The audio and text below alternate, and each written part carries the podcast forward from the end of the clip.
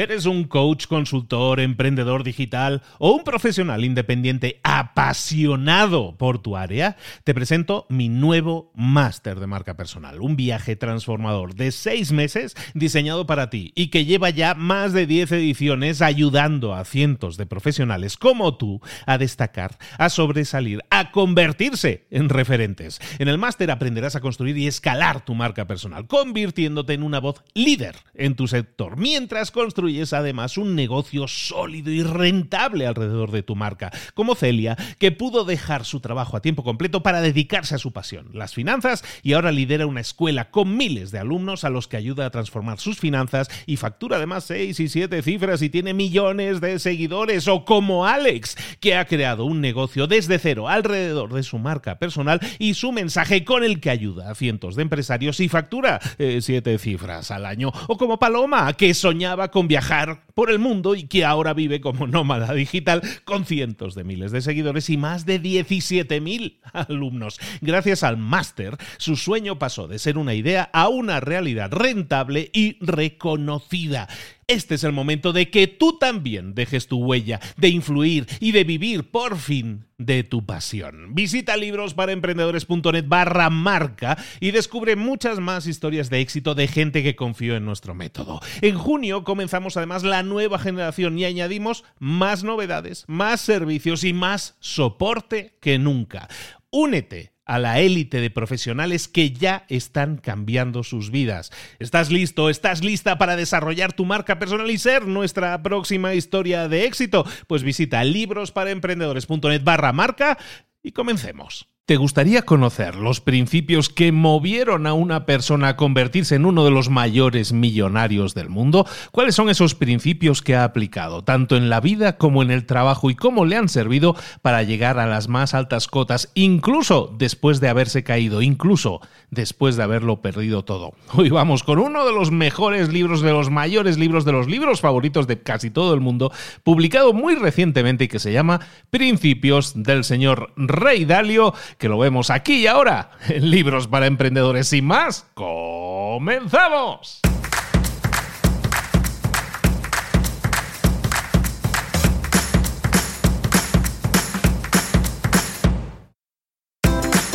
Bienvenidos al podcast Libros para Emprendedores. Para alcanzar el éxito en cualquier negocio que quieras emprender, debes formarte, debes estudiar, aprender para emprender. Y para ello, no hay nada mejor que un libro. En el podcast Libros para Emprendedores te ayudamos de tres maneras. Primero, seleccionando los mejores libros del mercado para ayudarte a emprender, a mejorar en tu emprendimiento. Segundo, te ofrecemos gratis un resumen de los puntos más valiosos explicados en cada libro. Y tercero, te damos finalmente pasos a seguir para poner en práctica todas esas lecciones aprendidas y así poder acortar tu camino hacia el éxito ya sea marketing, ventas, liderazgo, emprendimientos, mentalización, eh, vamos a analizar lo mejor de lo mejor, de los mejores libros del mercado y te lo vamos a dar todo bien masticadito y listo para ser aplicado. Soy Luis Ramos, empresario y emprendedor, y voy a acompañarte, si me lo permites, en este camino. Sin más, comenzamos. Buenas a todos y bienvenidos una semana más a Libros para Emprendedores. Aquí estamos de nuevo con un super libro, el famosísimo Principios de Rey Dalio, publicado en el año 2017.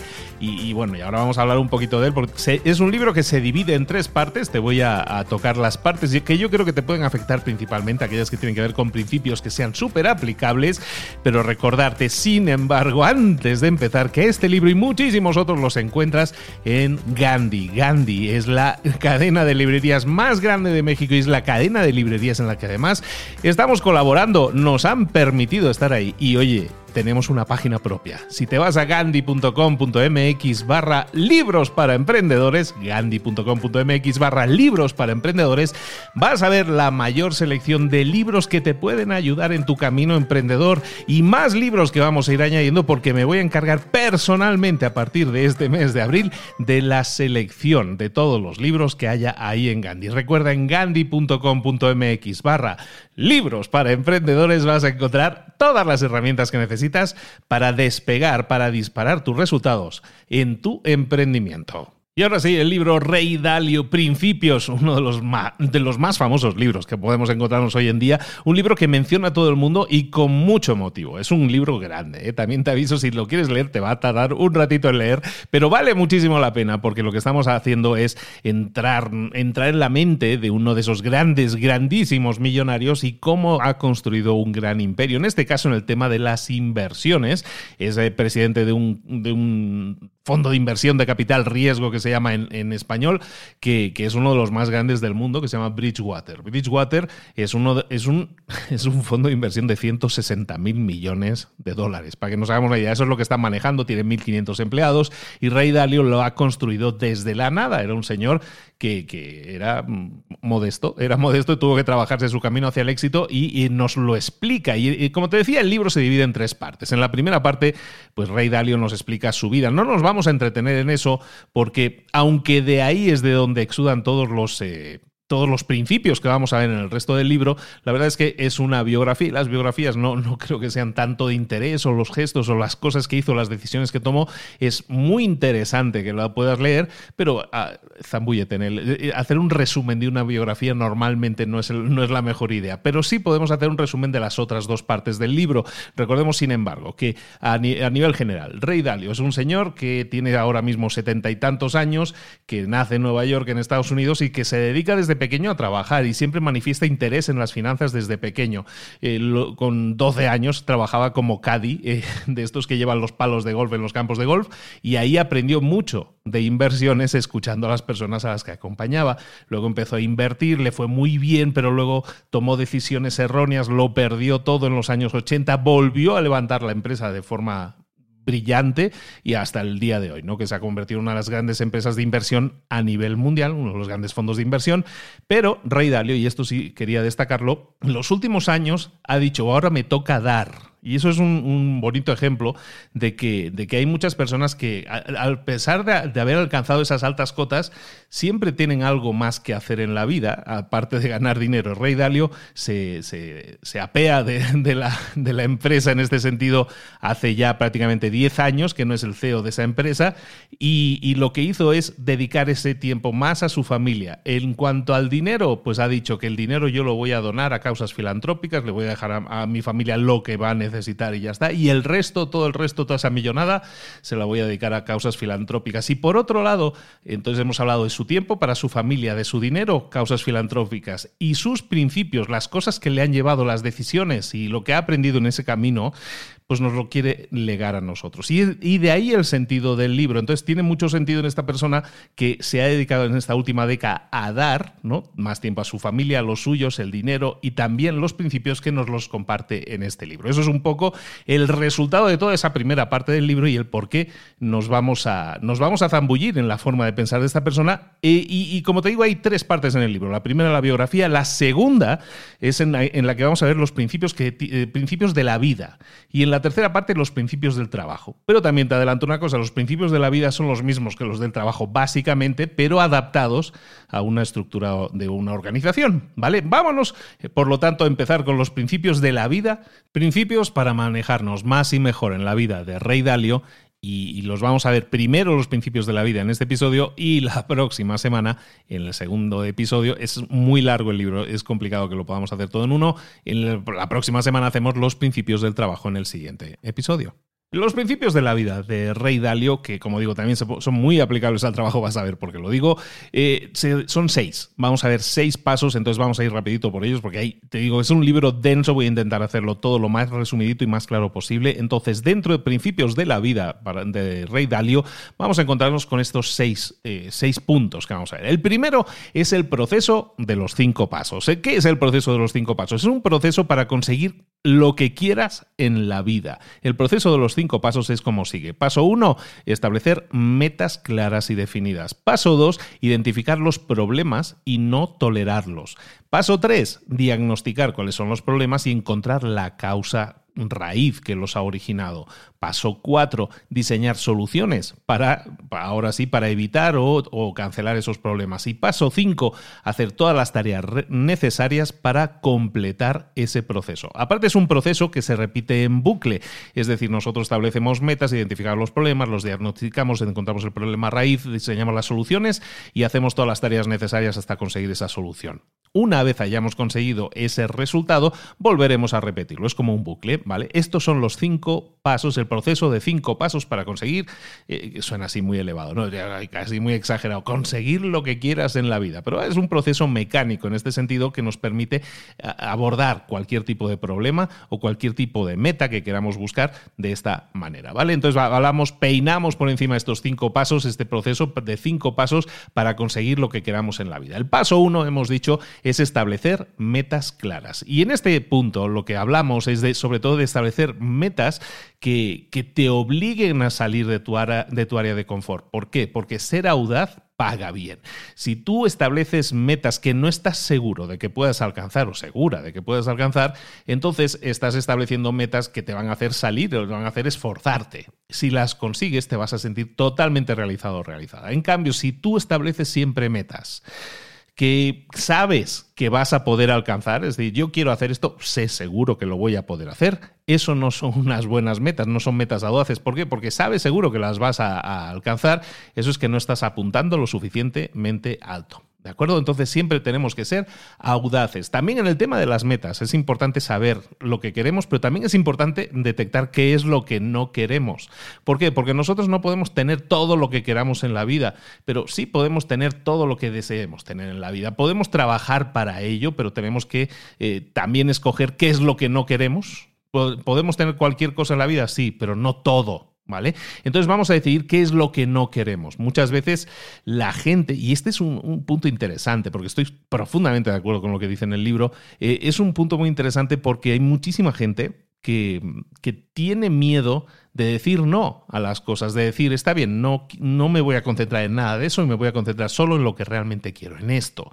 ¿Por qué? Porque la gente siente que se está cerrando puertas, que se está cerrando opciones posibles y como consecuencia de eso establece demasiadas metas. No, no, no me voy a cerrar puertas, quiero, quiero conseguir resultados grandes en todas estas áreas. Y eso hace que no, que, no podamos hacerlo, porque perdemos enfoque al tener solo... Eh, tantas, eh, tantas metas, nuestro esfuerzo se tiene que repartir, ¿vale? Entonces vamos a buscar siempre cuáles son las mejores alternativas para nosotros y vamos a aprender también a decir que no, ¿vale? Entonces es el proceso uno que estamos hablando, es el de establecer metas claras en este, paso, en este proceso de cinco pasos. El paso dos es identificar los problemas y no tolerarlos. Otro punto importantísimo y es que tiene muchísimo que ver con nuestro ego, ¿no? Porque, porque eh, cuando nosotros hacemos cosas, normalmente nos vamos a equivocar y vamos a tener resultados negativos y, eso hace que, nos sintamos mal. Por eso mucha gente se pone metas asequibles, ¿no? Para no sentirse mal si fracasa, porque sabe seguro que lo va a conseguir, ¿vale? Entonces, eh, siempre que nosotros tenemos problemas o enfrentamos problemas, eso es doloroso, nuestro ego se resiente. Necesitamos eh, tener certidumbre, estar tranquilos y, reconocer que tenemos un problema nos duele, nos cuesta. Reconocer que tenemos una debilidad nos cuesta reconocerlo.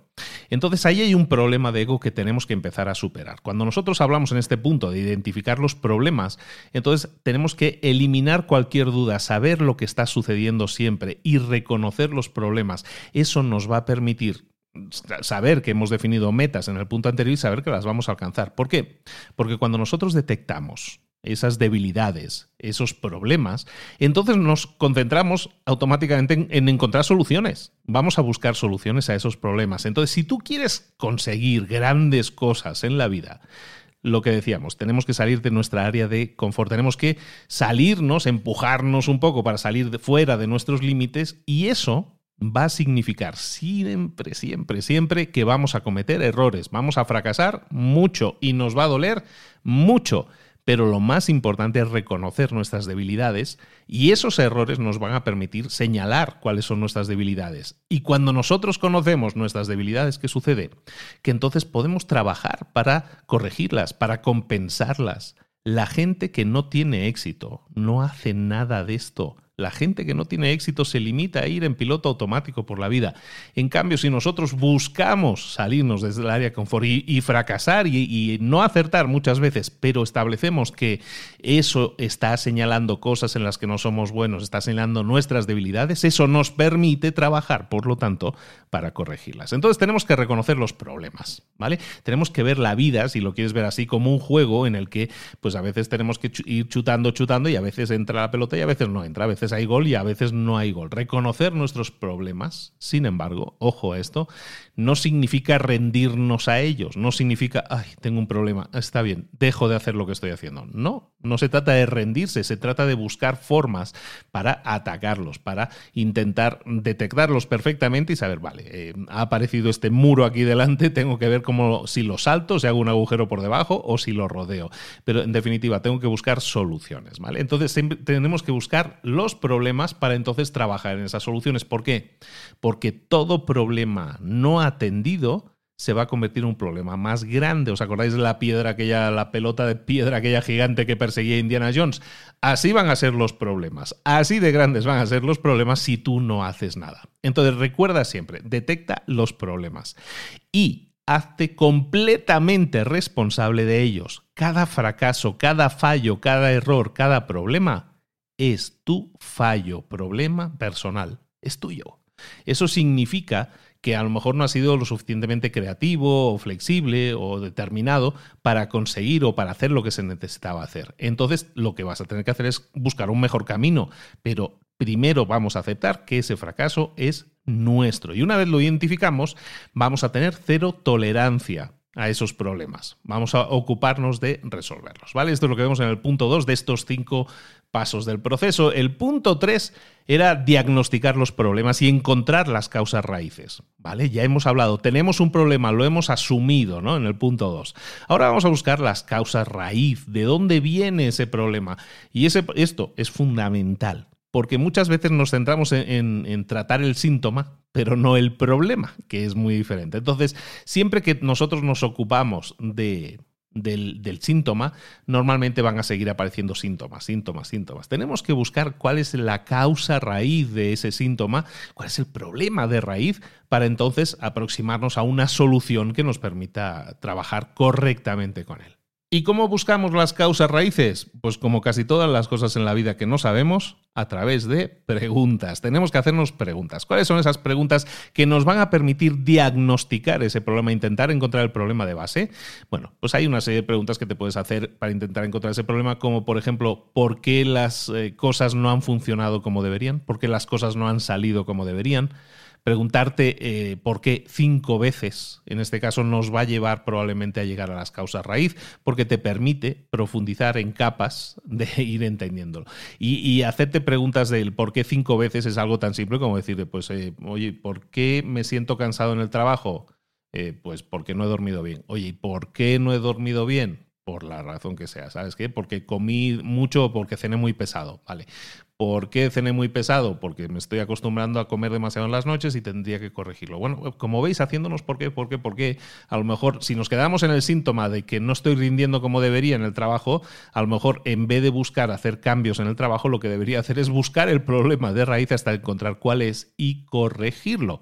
¿Vale? Ese es un, ejemplo tonto en ese sentido, pero nos puede servir para entender cómo diagnosticar los problemas con los de los cinco porqués, que es algo que ya hemos visto en algún otro libro, no es algo original de este, pero es algo que esta persona utiliza muchísimo, ¿vale? Y luego, siempre que nosotros busquemos buscar, eh, busquemos encontrar un problema, una raíz del problema que tenemos, vamos a intentar también hablar con otras personas que nos puedan dar visiones objetivas objetivas de porque lo han vivido, porque lo han experimentado, lo que, solemos llamar mentores. Vamos a buscar a personas con las que podamos contrastar lo que nos está sucediendo y que esas personas desde fuera, con su óptica, también nos permitan ver eh, o señalar los puntos en los que nos estamos equivocando. ¿De acuerdo? Muchas veces, muchas veces, la mayoría de las veces en la vida, los problemas que tenemos provienen de hábitos personales malos. Y eso es muy importante también reconocerlo, porque decíamos que si nosotros asumimos que los problemas siempre van a ser nuestros, igual que nosotros somos la causa, también podemos ser la solución. Si nos dicen que probablemente este problema que tienes viene de algún mal hábito, empieza a profundizar, empieza a hacerte esos porqués y a lo mejor sí te das cuenta de que efectivamente es un mal hábito, lo que decía antes en el ejemplo, es que como por la noche y antes de irme a dormir y eso no es bueno porque me, me afecta el sueño. Entonces, algo tan fácil como reconocer el problema de raíz, en este caso, nos va a permitir eliminar esos problemas de raíz. Y como decíamos, si son hábitos, pues lo primero que tenemos que saber y entender es que ese hábito es malo para nosotros y lo vamos a eliminar. De esa manera podemos mejorar de forma radical nuestra trayectoria en la vida. El cuarto paso de estos cinco pasos es que diseñes soluciones para eliminar estos problemas. Y, el tema de las soluciones, de diseñar soluciones, tiene mucho que ver con visualizar. Pero vamos a visualizar dos cosas. Vamos a primero rebobinar qué es lo que ha sucedido. Recordamos que nosotros somos absolutamente responsables de todo lo que nos pasa, ¿no? Pasan, si nosotros aceptamos eso y hemos tenido un problema, un mal resultado, ¿qué es lo que vamos a hacer? Vamos a rebobinar nuestra propia película, porque sabemos perfectamente lo que hemos hecho, vamos a hacer replay de toda esa historia para ver qué es lo que hemos hecho que nos ha llevado a estar donde estamos. Entonces, paso uno, vamos a, hacer un replay, una repetición, una visualización de lo que es lo que hicimos que nos ha llevado a este punto. Y ahí ha habido a lo mejor decisiones erróneas, ha habido mm, problemas con determinado personaje o con determinado producto o servicio, lo que sea que te haya llevado a esa situación, tienes que detectarlo. Una vez lo hayas detectado, tenemos que pensar como si nosotros fuéramos máquinas y, pensar si nosotros aceptaríamos nuestro comportamiento en una máquina. Por ejemplo, si tú sabes que uno de los problemas que tienes, detectas, y es que, es que la verdad, cada cinco minutos estoy mirando el teléfono para ver si tengo algún mensajito o algo eso hace que pues, no estés concentrado o que no estés concentrada. Entonces, tomando ese ejemplo de tu vida personal de es que me paso mucho tiempo mirando el teléfono, me pierdo la noción del tiempo y eso me ha generado este problema. Entonces, pensemos si nosotros fuéramos máquinas, si aceptaríamos ese comportamiento. Por ejemplo, si tú tuvieras un microondas y cada vez que lo pones en marcha, cada cinco segundos el microondas se detiene porque va a ver su, su, propio teléfono a ver si hay mensajes, ¿eso lo aceptaríamos en el microondas, aunque sea un ejemplo muy tonto? Pues si no lo vamos a aceptar en el microondas, tampoco lo podemos aceptar en nosotros. Tenemos que ser conscientes de que los problemas salen de alguna parte que tiene que ver muchas veces con nuestros hábitos, entendamos eso y entonces podemos solucionarlos, ¿vale? Una vez hemos visualizado qué nos ha llevado hasta aquí y hemos detectado ese problema, la segunda parte de la visualización es diseñar una solución, diseñar un plan. Vamos a pensar en ese plan que vamos a desarrollar que nos va a permitir obtener el resultado que queremos, la corrección del problema que queremos. Y eso significa verlo, visualizarlo como si estuviéramos viendo una película, con personajes y cada personaje actúa o, lleva a cabo una serie de acciones que eh, llevan a un determinado resultado. Entonces, en este punto 4 de diseño de soluciones, vamos, primer punto, vamos a rebobinar nuestra, nuestra situación, nuestros movimientos, nuestras decisiones que nos ha llevado al punto en que estamos. Y segundo, vamos a visualizar, en este caso hacia el futuro, qué es lo que queremos que suceda, qué es lo que queremos que pase. Y esto nos va a permitir pasar de un plan muy genérico de quiero solucionar este problema a un plan mucho más específico de eh, pues yo tengo, voy a tener que hacer esto, esto y esto. Y además necesitaré que Pepito haga esto, esto y esto. Es decir, voy a planificar, como decíamos en esa película que me estoy montando en la cabeza, qué es lo que va a suceder o cómo quiero que sucedan, cómo se muevan las piezas y cómo encajen las piezas para corregir ese problema. Este era el paso 4. Y el paso 5 es hacer todas las tareas que se necesiten hasta completar. Y eso significa hasta, hasta ah, librarnos del problema. En el punto anterior hemos hablado de que estábamos desarrollando ese plan, ¿no? esos pasos a seguir. Una vez tenemos el plan, hay que pasar a la acción, como dice alguien por ahí. Hay que ejecutar. Necesitas ejecutarlo. Y para eso necesitas disciplina para actuar según el plan. Hay mucha gente que, va por libre y que eh, tiene un plan, pero dice, no, no, pero yo lo cambio sobre la marcha. No, vamos a intentar ser fieles a, este, a ese plan, vamos a intentar tener la disciplina necesaria para actuar según ese plan. Y eso implica cosas tan importantes como buenos hábitos en el trabajo, priorización en las tareas y eliminación de tu lista de tareas de todas las cosas que vayas completando que no es nada complicado lo que estamos diciendo, pero tenemos que ser constantes y disciplinados. Vamos a ir midiendo el avance y eso nos va a permitir tener métricas. Las métricas no es otra cosa que una unidad de medida, la que nosotros queramos, que nos permita medir si estamos avanzando o no, si estamos más cerca de la meta o no. Entonces, un problema lo hemos diagnosticado, sí, lo tenemos que ejecutar, pero para eso tenemos que detectarlo, asumirlo, aceptarlo, pensar que nos llevó a él, pensar la corrección y luego hacer todas las tareas necesarias para completarlo.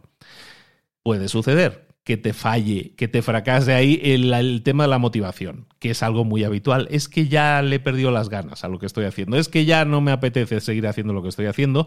Entonces lo que vamos a hacer es siempre en estos casos recordar las metas que quieres conseguir y cómo el plan que has diseñado te va a ayudar a conseguir esas metas estás visualizando de nuevo cuando nos falte motivación, es porque a lo mejor estamos tan centrados en la tarea que estamos haciendo, que, se nos, que nos aburre, que no nos gusta, que lo que sea, que tenemos que ahora sí tener una vista de pájaro un poco más desde arriba para recordar para qué lo estamos haciendo, qué queremos conseguir, cuál es la meta que queremos conseguir y cómo el plan que hemos diseñado nos va a llevar a conseguir esa meta. Entonces repetimos un momento, el proceso de los cinco pasos para conseguir qué es lo que, lo que quieras conseguir en la vida es, primero, establecer metas claras. Segundo, identificar los problemas y no tolerarlos. Tercero, diagnosticar esos problemas para encontrar la causa raíz. Cuatro, diseñar soluciones para eliminar esos problemas. Y cinco, hacer todas las tareas necesarias para completar y así conseguir esa meta. Este proceso se tiene que hacer siempre en este orden. No me puedo saltar pasos, lo tengo que hacer en orden. Eso, punto uno. Y luego, muy importante, reconocer que te va a pasar que no somos buenos en todos los puntos. En estos cinco puntos no tenemos que ser buenos en todo. Y de nuevo, tenemos que aceptarlo. Tenemos que aceptar que hay cosas en las que no vamos a ser buenos y en el punto 3 seguramente es donde voy a fallar o en el punto 5 es donde voy a fallar. Bueno, entonces ser conscientes de esas debilidades no es malo. Sin embargo, el no hacer nada sí sería malo. Entonces detecta tus debilidades también en estos cinco pasos y diagnostica lo que necesitas, en este caso, que es a otra persona que te ayude. Vamos a compensar siempre nuestras debilidades buscando a personas que nos ayuden en aquello en lo que no somos tan buenos. No se llega solo, no se suele llegar solo a las metas, necesitamos eh, seguir esos pasos. Ahora bien, como te decía, este es todavía el primer punto de los principios de la vida, el principio, de, los cinco, el de los cinco pasos, el proceso de los cinco pasos. Hay cinco puntos más. Vamos a ellos, seguimos hablando de principios de Rey Dalio, principios de la vida. El principio número dos es aceptar la realidad y la búsqueda implacable de la verdad. Y si tuviéramos que hacer un resumen del, del principios de Rey Dalio, en un resumen de una frase, el resumen sería, vamos siempre a intentar encontrar la verdad. Esa es la línea de trabajo que vas a respirar en todo este libro, por muy grande que sea, es la búsqueda de la verdad. Normalmente cometemos errores, a veces pueden ser errores financieros o de cualquier otro tipo. Entonces, las mejores decisiones que nosotros podamos tomar siempre son aquellas en las que apartamos nuestro ego, dejamos nuestro ego de lado y buscamos implacablemente la verdad. Y eso va a significar adoptar toda una serie de mentalidades con las tenemos que trabajar. La primera, lo hemos comentado antes, reconocer son, cuáles son nuestras debilidades. El segundo, estar abierto a las opiniones de otros. Tercero, preguntar constantemente qué es lo que falta. Y cuarto, poner a prueba nuestras ideas. Importante idea que tenemos que tener siempre en mente es que en, cada uno de nosotros hay dos personalidades, hay una consciente y una inconsciente. Y cuando nosotros estamos hablando, como estamos hablando en este punto, de la búsqueda de la verdad, de la búsqueda irreverente de la verdad, nos vamos a encontrar que hay nuestros dos yo están luchando, el yo subconsciente y el yo consciente. El yo subconsciente es aquel que nos permite actuar sin pensar, ¿no? El impetuoso que dice, mm, pues yo creo que esto es lo que hay que hacer, ¿no? El, el, que no es racional. Y luego tenemos por otra parte el de alto nivel, el lógico, el consciente. Y esa persona es una persona más analítica. Estas dos personas e, eres tú en los dos casos, pero tenemos que buscar entender cómo nosotros reaccionamos a las cosas y entender también que una decisión tiene que ser lo más racional posible. Evidentemente puede partir de una idea inspiradora que venga de nuestro subconsciente, pero tenemos que darle prioridad siempre a nuestro yo consciente para que podamos tomar decisiones realistas basadas en los datos que tenemos, ¿vale? Entonces, partiendo de esta base, decíamos, vamos a abrazar nuestros errores. Y es que es que los errores suceden constantemente, siempre hay errores sucediendo y, tenemos que, como estábamos comentando en un punto anterior, tenemos que reconocerlos, aprender de ellos, no cubrirlos, no taparlos para que nadie los encuentre y de esa manera se conviertan en peores problemas. Muchas veces eh, eh, nos pasa con la educación de los hijos también, que intentamos eh, prevenir el, dolor, que no sufran, evitarles cualquier sufrimiento en este sentido. Y eso no es tan importante como enseñarles a reconocer que han cometido errores y que pueden sobrellevarlos, que pueden aprender de ellos. Muchas veces los sobreprotegemos para evitar que cometan errores y ahí está el problema. El dolor está bien, es simplemente un recordatorio, el dolor es un recordatorio de que ahí hay algo que tenemos que aprender. Entonces piensa siempre que cada vez que sientas dolor o molestia en algo, ahí hay una lección que tienes que escarbar o que tienes que aprender y que te tienes que anotar. Básicamente, siempre que haya dolor, si no haces nada, pues evidentemente vas a tratar de evitar el dolor. Es un tema ya de protección, ¿no? De autoprotección. Pero si nosotros nos entrenamos para saber que cada vez que sentimos dolor por algo y a ese, a ese dolor le sumamos reflexión, es decir, eh, he, padecido un, problema y me duele haber cometido ese dolor, pero ese problema, pero reflexiono sobre él, ahí hay avance. Dolor más reflexión es igual a avance, que es una de las fórmulas que aparecen en el libro. Entonces reflexiona siempre sobre el dolor que estás sintiendo en este momento, porque si lo evitas no vas a aprender. Está bien que tengamos dolor sobre algo, no, me estoy refiriendo, supongo que lo entiendes, no, no al dolor físico, sino al dolor muchas veces mental que sentimos de decir, he fallado, no ha salido como yo pensaba. Bueno, si eso te duele, si eso te molesta, está bien, quiere decir que estás invirtiendo tu yo en, en lo que estás haciendo.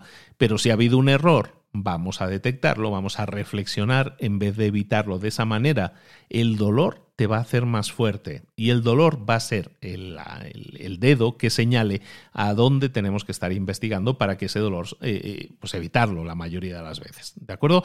Entonces tenemos que tratar siempre cada error, cada problema como un rompecabezas y cada vez que nosotros resolvemos un rompecabezas, ¿cómo nos sentimos? Nos sentimos súper bien. Parece que hemos revelado ah, una fotografía de estas, ¿no? Que, ah, oye, teníamos un negativo que no se veía nada y hemos revelado la fotografía y salió una, una fotografía preciosa. Pues eso es lo que pasa cuando tú resuelves un rompecabezas y es lo mismo que pasa cuando tú resuelves un problema. ¿Por qué? Porque te has enfrentado a él. Entonces piensa, piensa, siempre como un juego porque de esa forma vas a intentar jugar a encontrar la solución, ¿vale? Luego, Piensa siempre en el autocrecimiento. El autocrecimiento es la mayor recompensa que puedes tener en la vida y viene de los dolores, del dolor que tú sientas. Si lo enfrentas, lo analizas y lo resuelves, de ahí va a venir, de ahí va a venir el, reconocimiento de que has mejorado, de que has superado ese problema, ese muro. Y esa es la mayor recompensa, el mayor premio que puedes tener. Imagínate en las películas que más admiramos. Normalmente admiramos películas en las que se, aplica lo que llaman el, camino del héroe. Esas películas que tanto nos gustan normalmente tienen un protagonista con el que nos identificamos y que sufre algo, tiene dolor, lo enfrenta ese dolor, aprende, los primero supera el dolor, aprende la lección y, eso le hace más fuerte. Y la recompensa es inmensa porque se siente feliz. Y nosotros nos sentimos felices simplemente por acompañarlos, Star Wars y compañía. Bueno, pues todo eso es, es un símbolo, es un símbolo, un recordatorio, si lo quieres ver así, de que hay personas que son las que más admiramos, que son las que enfrentan los problemas, los resuelven y los superan. Si quieres ser una persona admirable por ti mismo o por ti misma, pues evidentemente tenemos que trabajar también en enfrentar, no en evitar los problemas, sino en enfrentar los problemas cuando aparecen y solucionarlos, igual que hacen los héroes de nuestras películas favoritas. El tercer principio de la vida de Rey Dalio es la mente abierta radical.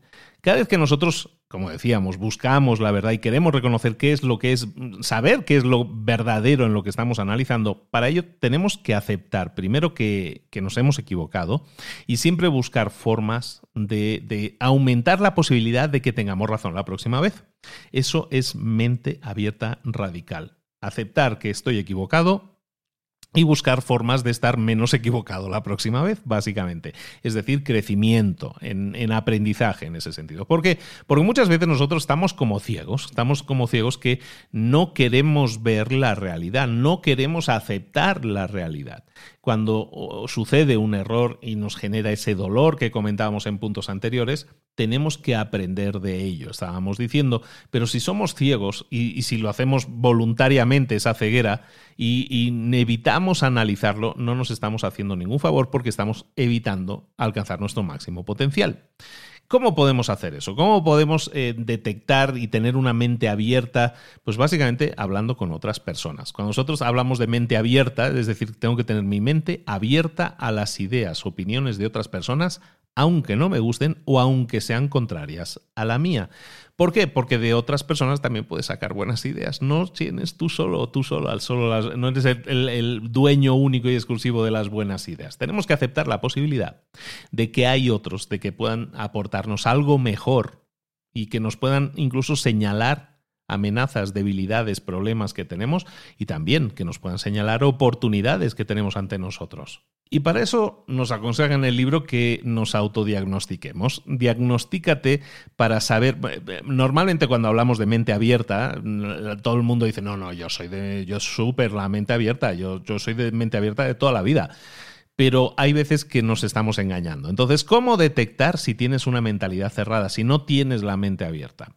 Lo podemos ver en nosotros mismos si somos de esas personas que se enfadan cuando alguien no está de acuerdo con nosotros, que quiere siempre tener la razón, aunque haya otras perspectivas diferentes, siempre su razón tiene que ser la ganadora.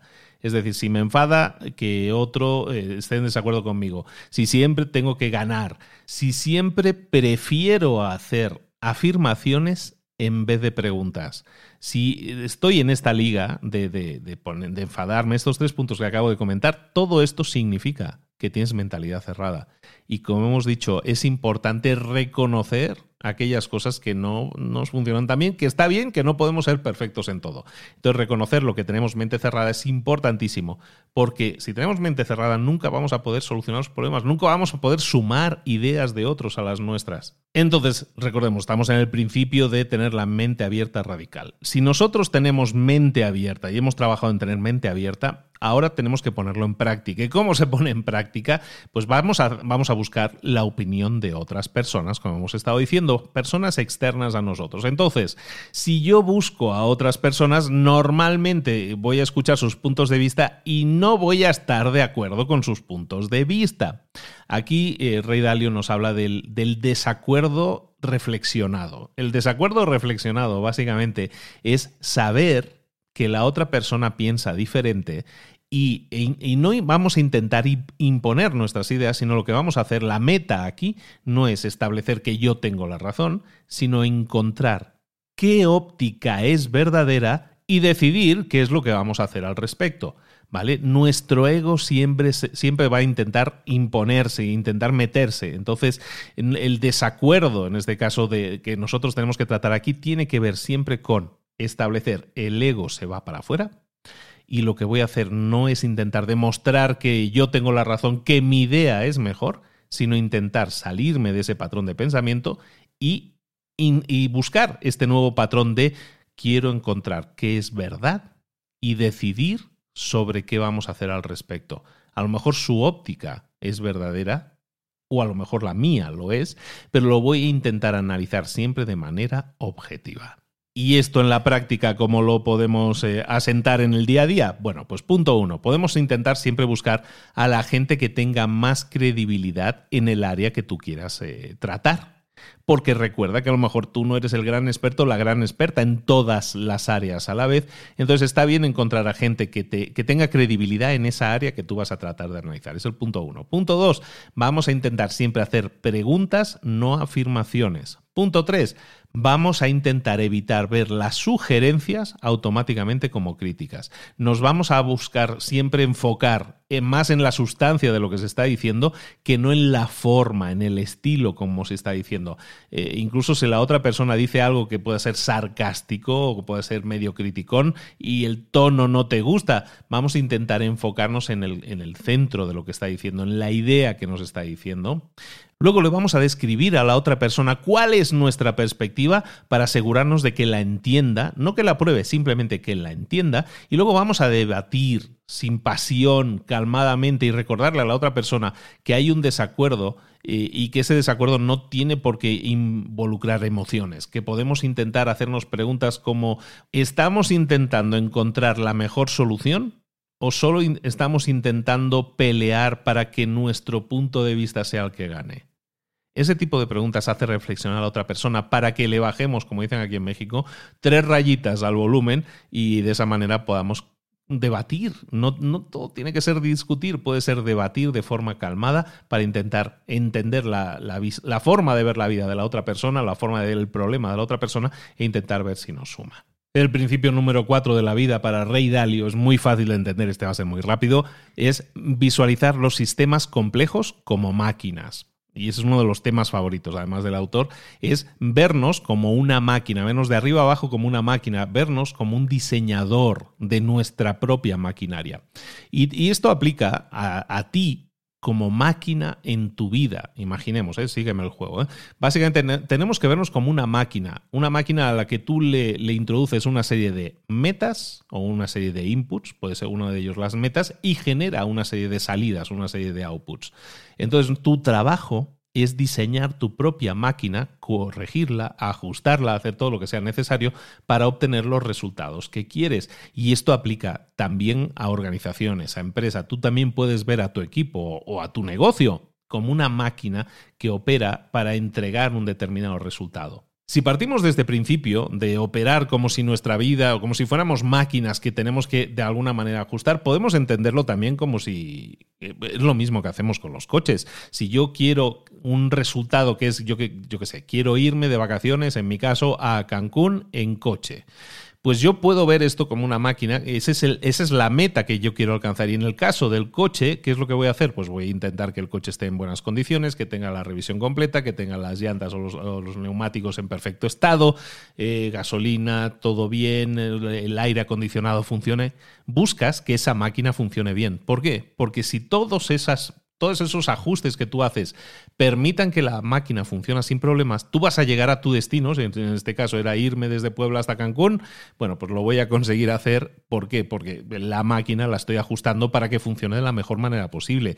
Si eso es lo que yo hago con el coche, si eso es lo que yo hago con el coche para salir de viaje, eso es algo que también tengo que hacer con mi vida, establecer esa meta y entonces ajustar la máquina el coche, en este caso sería yo mismo, y ajustarlo pues para que funcione lo mejor posible para que eso me lleve a conseguir los resultados que yo quiero. Entonces, tu objetivo siempre, basado en este principio, es diseñar tu máquina para que produzca mejores resultados. Si te vieras como una máquina, entonces vas a intentar siempre ver que las debilidades y lo vas a intentar hacer de forma objetiva. Si tu aire acondicionado está estropeado, no lo vas a tolerar en ese viaje porque te vas a morir de calor, pues en tu caso, si tú detectas una falla en tu propia máquina, entonces también la vas a corregir. Entonces piensa siempre en una máquina que puedes estar mejorando continuamente. Eres el diseñador, aparte eres el operario, ¿no? Pero eres el diseñador de máquinas que buscas que generen mejores resultados. Y esto significa que yo soy el único responsable de conseguir un resultado. Como hemos dicho, no. Siempre vamos a buscar equipo, vamos a buscar a personas que nos sumen, que nos aporten. ¿Cómo interviene esa idea del equipo dentro de esto de somos máquinas?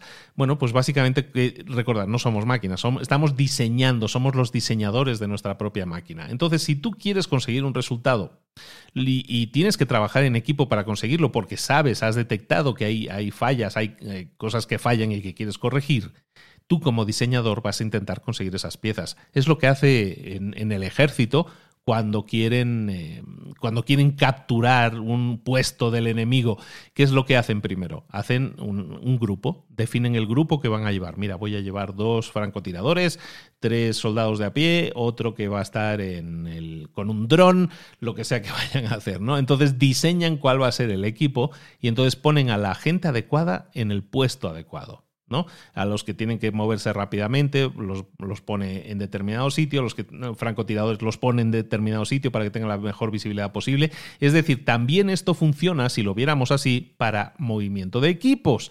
Si tú quieres conseguir el resultado y quieres trabajar en equipo porque sabes que eso te va a sumar y, va, y vas a así detectar problemas y los vas a suplir, los vas a corregir, entonces vas a tener que encontrar ese equipo primero, definirlo y luego asignarles un rol a cada uno y luego asignarles una serie de acciones a cada uno para conseguir esa meta.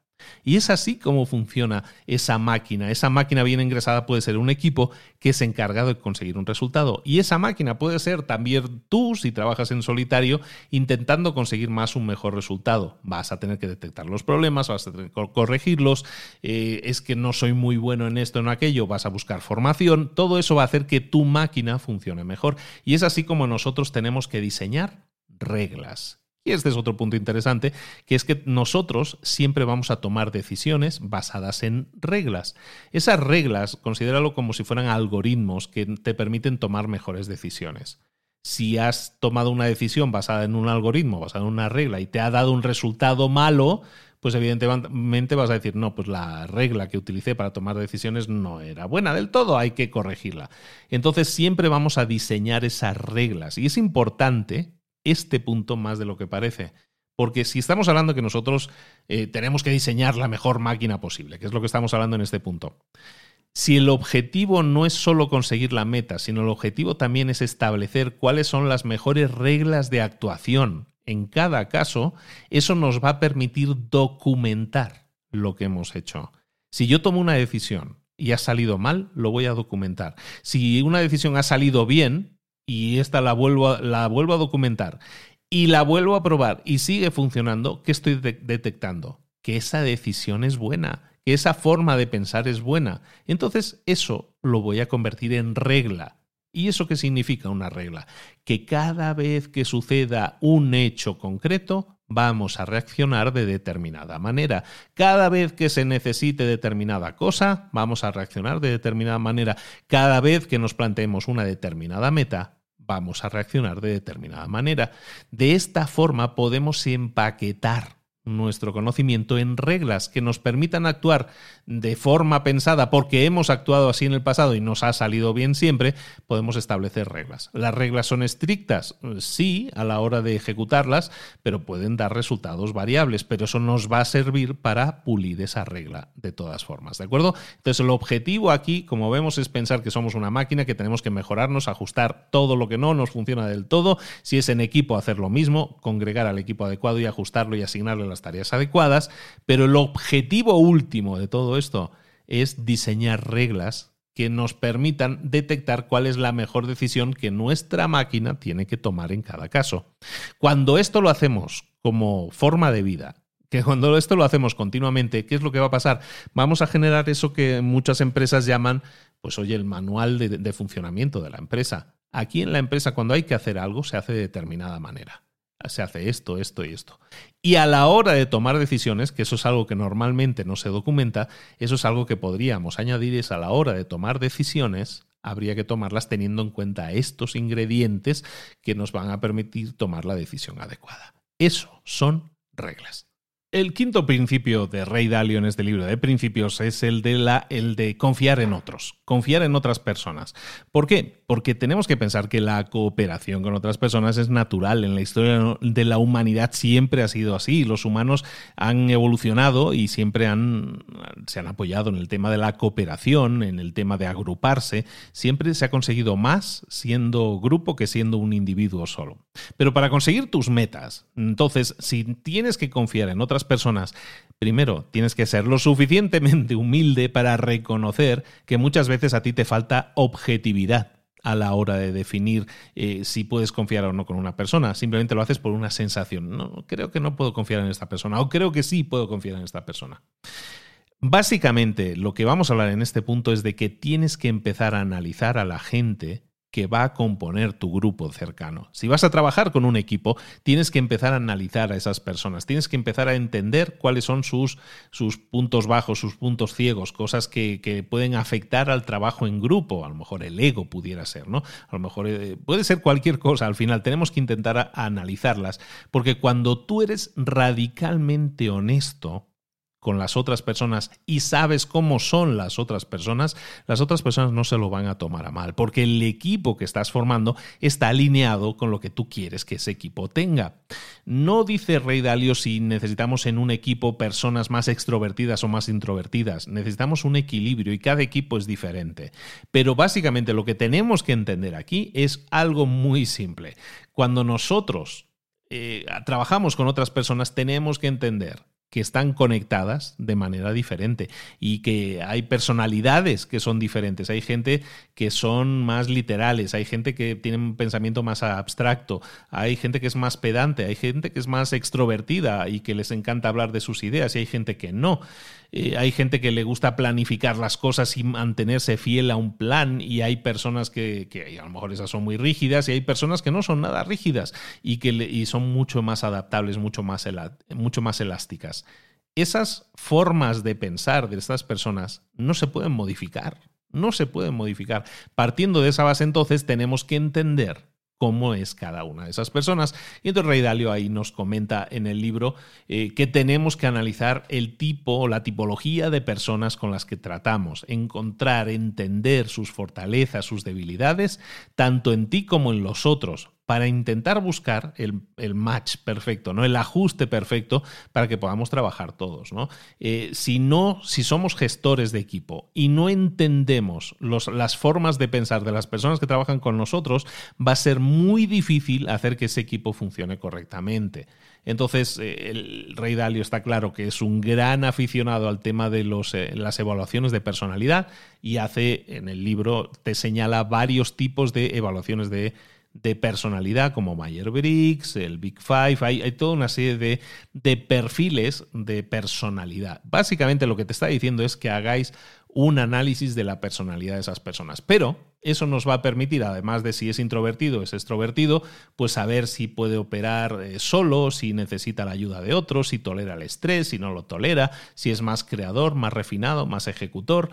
Eh, una vez entendemos cuáles son los tipos de personalidad mediante una evaluación, entonces podemos combinar esos, esos, trazos de personalidad para formar un arquetipo que nosotros queramos en el equipo. Nuestro equipo tiene que, necesita de un determinado perfil, pues vamos a buscar una persona de ese perfil para que haga el clic adecuado. Eh, Rey Dalio, además, lo que hace en sus empresas, que lo vamos a ver después, es, le llama las, las tarjetas de béisbol. Las tarjetas de béisbol, sabéis que son estas tarjetas que llevan los, las fotos de los jugadores de béisbol y un poco la puntuación de en qué son buenos, ¿no? Pues eso es algo que, esta, que Rey Dalio hace en sus empresas también. De cada persona de la empresa, ahí existe esa tarjeta de béisbol, por decirlo de alguna manera, en la que se sabe si esa persona es más conceptual, más creativa, más determinada, si, es buena rindiendo cuentas o no, si lucha siempre por conseguir más y mejores resultados. Cuando nosotros sabemos eso, entonces tenemos claro si esa persona va a hacer buen fit en el equipo o no, si va a entrar bien en el equipo o no. Hay personas que a lo mejor pueden ser más intuitivas, por ejemplo, ahí hay un ejemplo interesante. Por ejemplo, una persona que fuera intuitiva y que además eh, sea estructurada, Además que puede ser muy estructurada y trabaja siguiendo un orden siempre muy seguro. Y que además tenga el arquetipo de ejecutor, entonces nosotros podemos saber que esa persona va a ser un ejecutor concienzudo de planes detallados, por ejemplo. Y sabiendo eso, si yo sé que necesito uno o dos perfiles de ese tipo, pues los voy a buscar y no voy a meter a cualquier persona del equipo porque haya hecho un gran trabajo en el pasado, sino porque su perfil es el que mejor se adapta a lo que yo necesito. Entonces, evidentemente, como hemos estado viendo, tenemos que saber lo que necesitamos, ¿no? Tenemos que saber cuál es la meta que queremos alcanzar, pero una vez lo hayamos hecho, vamos a intentar analizar a las personas que tenemos o queremos tener para ver si son las piezas adecuadas para conseguir esa meta que queremos conseguir. El último principio de la vida de Rey Dalio que vamos a ver es el de la toma de decisiones. Tomar decisiones de forma efectiva. Y para tomar decisiones de forma efectiva, este me encanta, ¿eh? os va a gustar también. Mira, eh, hay dos pasos que tenemos que, eh, que, tomar en cuenta, que es uno es el del aprendizaje y otro el de la toma de decisión. ¿Qué es el aprendizaje? El aprendizaje es entender bien ¿Cuál es el problema? Una decisión normalmente la tomamos para resolución de un problema. Entonces, lo primero tenemos que aprender bien cuál es la situación. Y eso eh, significa recibir, recopilar toda la información posible o preguntarle, y preguntarle, mejor dicho, a todas las personas que sepamos que tienen información, conocimiento y experiencia previa para que nos den su visión también. Todo eso nos va a permitir tomar mejores decisiones. Es decir, tenemos que recopilar toda la información. Para eso, primero entenderemos cuál es la situación. La situación es el nivel de desempeño actual que estamos llevando y tenemos que entender cómo se está produciendo eso, si es un tema de ventas, de lo que sea. Tenemos que entender cuál es el nivel actual de ventas. Y eso exige un alto nivel de detalle. Tenemos que tener métricas que eso lo hemos mencionado por encima un poco, pero vamos a, parar ahí un momento, tenemos que tener métricas que nos permitan entender la situación. Métricas son números que nos permitan saber en qué punto estamos ahora. Y luego tenemos que buscar también un mayor nivel de detalle muchas veces esto tiene que ver con el problema y buscar la raíz del problema también, ¿no? A veces nos encontramos con que queremos un determinado resultado, pero eso nos tiene que llevar a, entender cuáles son los pasos necesarios para alcanzar ese resultado, ¿vale? Y esos son los niveles de detalle. Entonces, una vez tenemos clara toda y recopilada toda esa información, entonces podemos podemos tomar decisiones. ¿Cómo vamos a hacer una decisión? Lo hemos mencionado un poco antes. Siempre en una decisión vamos a buscar sistematizarla. Vamos a ver si es una decisión nueva. Bueno, vamos a intentar analizarla, tomar la mejor decisión basada en, los datos que tenemos. Pero una vez la hemos tomado, la vamos a tomar como referencia, como regla, si te acuerdas que comentábamos antes, para sistematizar nuestra toma de decisiones. ¿Y cómo tomamos las decisiones? Siempre basadas en nuestros principios. Lo más importante es que toda nuestra decisión, nuestra toma de decisiones esté basada en nuestros principios y pase el filtro de nuestros principios. Si no es así, no vale la pena.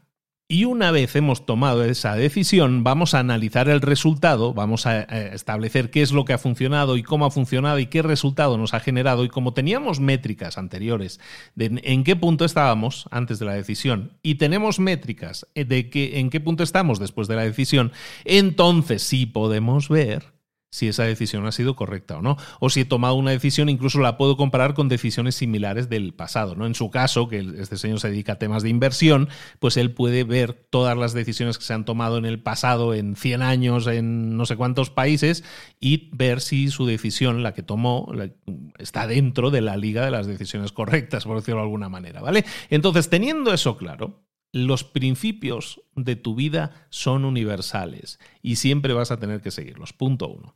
Pero luego, hay un punto muy interesante en el libro, a mí me gustó mucho este, que tiene que ver con la, con la toma de decisiones y que no pienses siempre en la primera opción, sino que siempre busques la solución óptima. No las, muchas veces nos encontramos eh, entre la espada y la pared y tenemos que tomar decisiones eh, muy rápidamente. En este caso, vamos a pensar en las consecuencias y vamos a pensar qué, cuál es la consecuencia de mi acto. ¿no? Si yo tomo una decisión ahora de actuar de determinada manera, eso lo vamos a llamar consecuencia de primer orden. ¿Qué es lo que va a suceder si yo hago esto? Consecuencia de primer orden.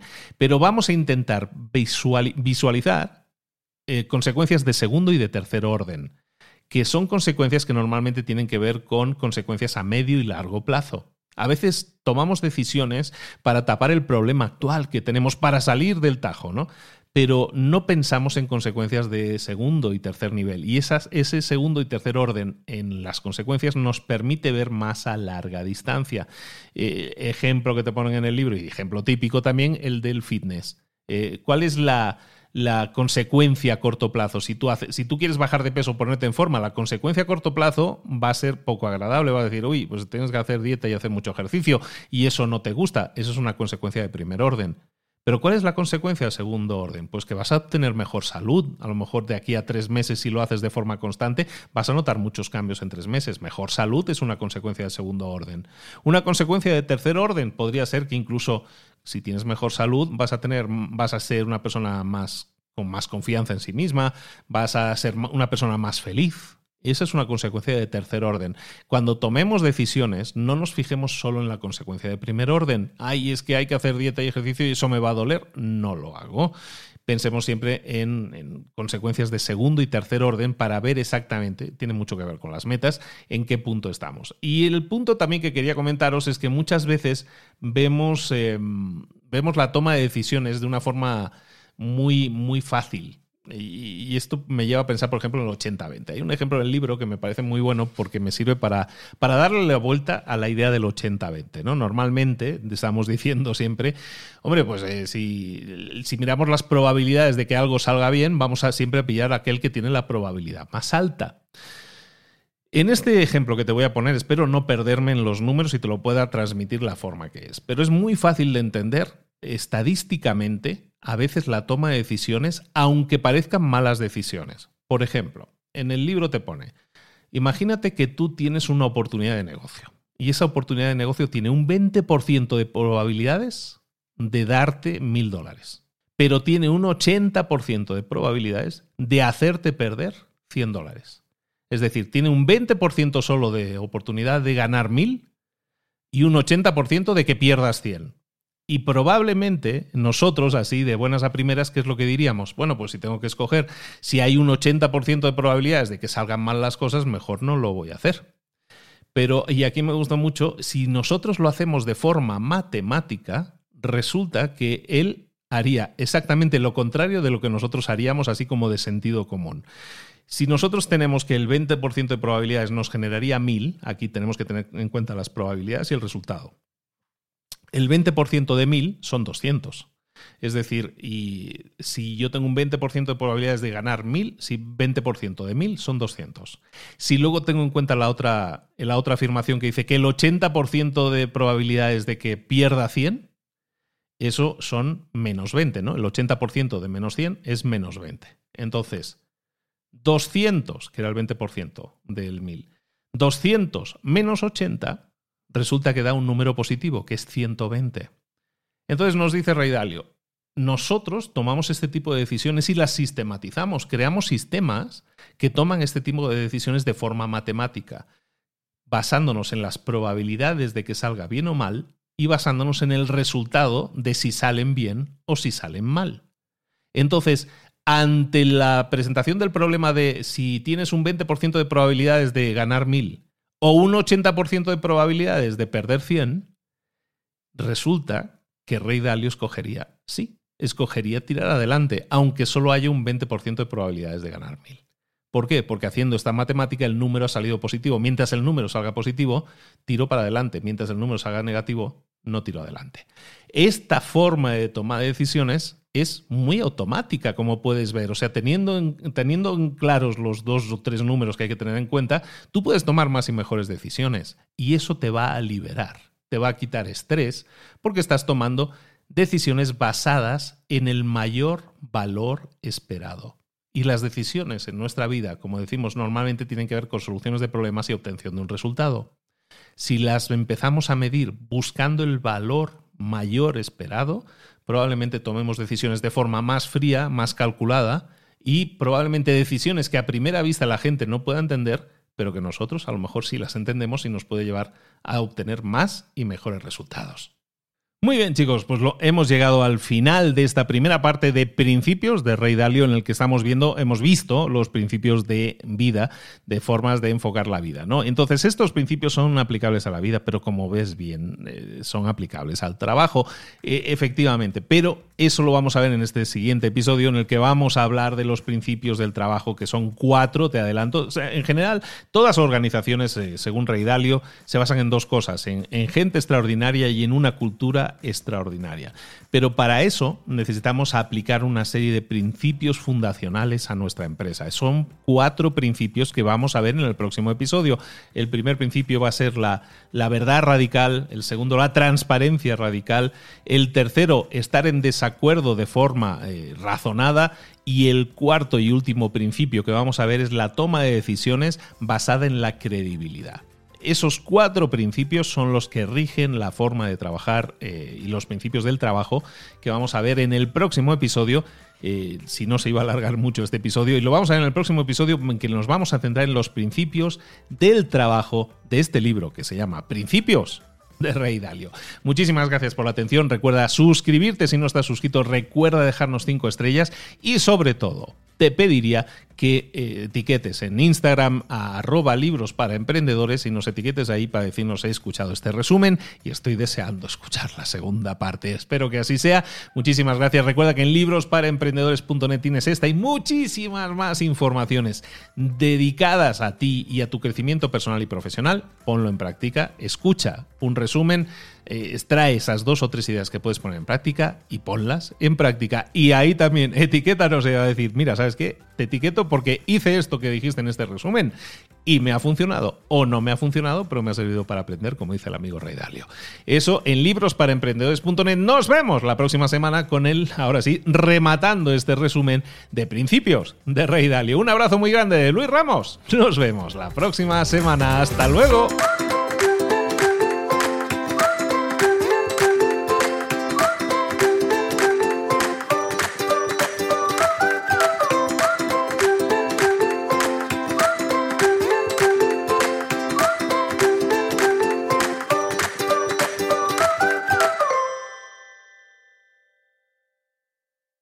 ¿Eres un coach, consultor, emprendedor digital o un profesional independiente apasionado por tu área? Te presento mi nuevo máster de marca personal, un viaje transformador de seis meses diseñado para ti y que lleva ya más de 10 ediciones ayudando a cientos de profesionales como tú a destacar, a sobresalir, a convertirse en referentes. En el máster aprenderás a construir y escalar tu marca personal, convirtiéndote en una voz líder en tu sector, mientras construyes es además un negocio sólido y rentable alrededor de tu marca, como Celia, que pudo dejar su trabajo a tiempo completo para dedicarse a su pasión, las finanzas, y ahora lidera una escuela con miles de alumnos a los que ayuda a transformar sus finanzas y factura además seis y siete cifras y tiene millones de seguidores, o como Alex, que ha creado un negocio desde cero alrededor de su marca personal y su mensaje con el que ayuda a cientos de empresarios y factura eh, siete cifras al año, o como Paloma, que soñaba con viajar por el mundo y que ahora vive como nómada digital con cientos de miles de seguidores y más de 17.000 alumnos. Gracias al máster, su sueño pasó de ser una idea a una realidad rentable y reconocida. Este es el momento de que tú también dejes tu huella, de influir y de vivir por fin de tu pasión. Visita librosparaemprendedores.net barra marca y descubre muchas más historias de éxito de gente que confió en nuestro método. En junio comenzamos además la nueva generación y añadimos más novedades, más servicios y más soporte que nunca. Únete a la élite de profesionales que ya están cambiando sus vidas. ¿Estás listo? ¿Estás lista para desarrollar tu marca personal y ser nuestra próxima historia de éxito? Pues visita librosparaemprendedores.net barra marca y comencemos.